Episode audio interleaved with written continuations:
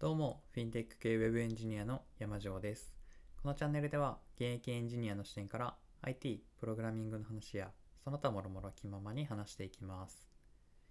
昨日、えーラジオ、ポッドキャスト未来会議という番組の放送についてお話をしました。その後、あのまさかあの中の人に聞いていただいて、Twitter でも紹介していただくことができて、すごく嬉しかったです。ありがとうございました。まあ、これも聞いてくださってるかわかんないんですけど、えーありがとうございました。というわけで、えー今日の話は、えーキャッシュレス決済の話題になります。Visa のタッチ決済に対応したスマートリング、エブリングっていうのが、え発表されました。発表されて先行販売もされましたっていう話になります。キャッシュレス債キャキャッシュレス決済って聞くと、えっと、何を思い浮かべますかね最近だと真っ先に出てくるのが PayPay だったり、とそれから Suica とか、そういうのが多いかなと思うんですけど、キャッシュレス決済の先駆けはやっぱりクレジットカードかなと思います。というわけで、えっと、まあ、Visa のタッチ決済って何っていう話と、スマートリングって何っていう話を順番にしていこうかなと思います。Visa のタッチ決済について、まず、えー話します。で、Visa は、あの、皆さんご存知の通り、クレジットカードの国際ブランドのあの、あの Visa です。JCB とかマスターカードとかがある中の Visa ですね。であの、タッチ決済はその名の通り、Suica とか、エとか、あとは他には QuickPay とか ID とかも最近は、えよく使われる方多いと思うんですけど、そういうのと同じように、クレジットカードの決済をかざすだけでできる機能になります。クレジットカードって便利ではあるものの、うんとまあ、レジで機械に挿してパス,、えーパスコードを入力するとか、あとは代わりにサインをすることもあると思うんですけど、そういうのが結構地味にめんどくさい、手間になるっていうのがありますよね。でそんな中で国内では2000年代の初頭くらいに Suica とか ED が発表されています。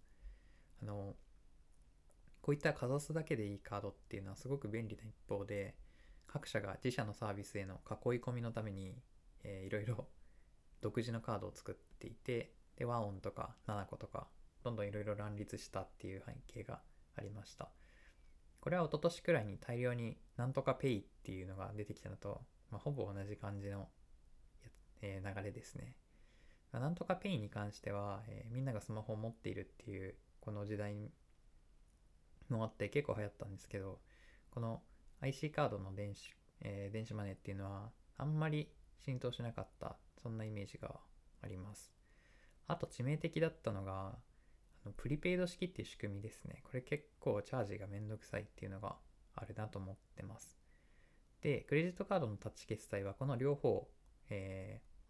クレジットカードが便利だよっていう部分と、あとは、えーかざすだけで払えるのが楽だよっていう、この2つを同時に解決してくれるのが、えータッチ決済です。決済はかざすだけでいいし、支払いはクレジットカードなので月単位でまとめて引き落としてもらえるっていう、結構、えユーザー側としては嬉しい仕組みになってます。で、日本ではあの存在自体、このクレジットカードのタッチ決済の存在自体知らない人の方が多いかなと思ってるんですけど、海外では当たり前になってきていて、えーかざすだけで払える機能がついてないクレジットカードを使おうとすると、あの店員さんが一瞬驚くみたいな、そんな話も、えーちょっとどこで聞いたか忘れたんですけど、聞いたことがあります。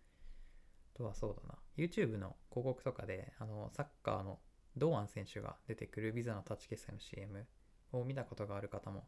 いるかもしれないですね。個人的に、あの、これすごく便利なので早く広まってほしいなと思ってます。はい、大体こんな感じです。で、次、スマートリングなんですけど、えーこれはもうざっくり言うと、ハイテクな指輪です。スマートデバイスって、あの、いわゆるスマートデバイス、ウェアラブル端末って呼ばれてるものの一種で、えースマートウォッチとか、スマートグラスとかの仲間ですね。えースマートリングの特徴としては、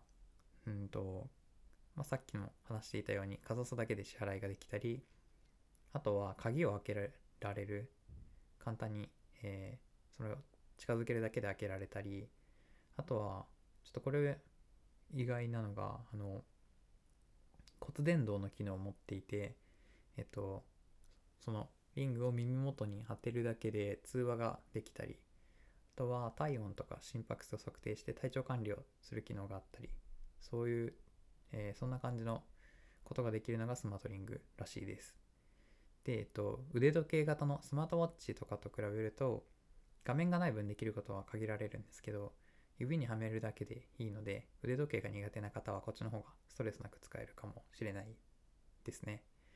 でえっとメンタリストの DAIGO さんもオーラリングっていうスマートリングを使ってたと思います。以前にどっかの動画で紹介してました。で、えー、今回紹介したあの初めに言ったエブリングっていうスマートリング。これは、えー、ビザのタッチ決済が使えるスマートリングなんですけど2021年のなんで5月17日、えー、先週ですね。つい数日前に 3000, 3000個限定で先行販売をされました。でお値段が税込み19,800円と結構高いんですけど1日で売り切れたらしいです。いやこれびっくりですよね。あのまあ一般の人が使うにはその機能のためだけに2万円払うのはちょっとどうかと思う。どうかと思うっていうか、まあ、普通は買わないようなもの代物だと思うんですけどこれが1日で売り切れたらしいです。で、まあ、個人的にはあのせっかくビザのタッチ決済が使えるのにえっとプリペイド式になってるらしいんでそこだけがちょっと残念かなと思ってるんですけど。えー、はい。結構人気らしいです。であのなんだろう。そのプリペイドのチャージとか使用履歴の確認とかそういうのは全部スマホのアプリでできる仕組みになってるそうです。でこれが一般層にまで広まるっていうのは、ま、当分先の話だと思いますし当然広まら広まらずに消えてしまう可能性ももちろんあります。なんですけどスマホの次のデバイスを考えるっていう意味でもこういうのは面白い分野かなと、え、思ってます。みんながガラケーを使ってた時代にえー、到底流行るとは思われなかったスマホが登場してで今やそれが当たり前になってます。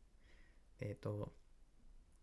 まあ多くの人がすでに言ってるので自分が言うまでもないことではあるんですけどデバイスが浸透していくことで大きなゲームチェンジが起きてしかもそれは結構短い期間で起きてしまうっていうことで次のデバイスを考えるのが未来を考えることになってこの未来を先取りできると、えー、この変化の早い世界で結構楽しく立ち回れるんじゃないかなと、そんなことを考えてます。ちなみにタッチ決済について、えっ、と、初めの方で説明した内容は、スクエアっていう会社のブログ記事を参考に、えー、してます。やっぱり今、フィンテック企業はグローバルで伸びてるところがどんどん増えていて、えー、ペイパルとかストライプとか、そういった、えー、なんだろうな、普通に生活してたら聞かないような企業名のところがすごくどんどんえ、ー、と、成長していっていて、このスクエアもアメリカのサンフランシスコテクノロジーの聖地ですね。西海岸に本社がある会社で、今どんどん伸びてるテクノロジー企業になります。まあ、こんな感じで、えっ、と、なんだろうな。その伸びてる分野とか、えー、これから来そうなデバイスとか、こういったことにかついて調べたり考えたりするのって結構面白い人には面白いと思うので、気になった方は、このフィンテック分野も調べてみてください。はい、えー、今日の話は以上になります。それでは、最後まで聞いてくださりありがとうございました。ではまた次回の放送でお会いしましょう。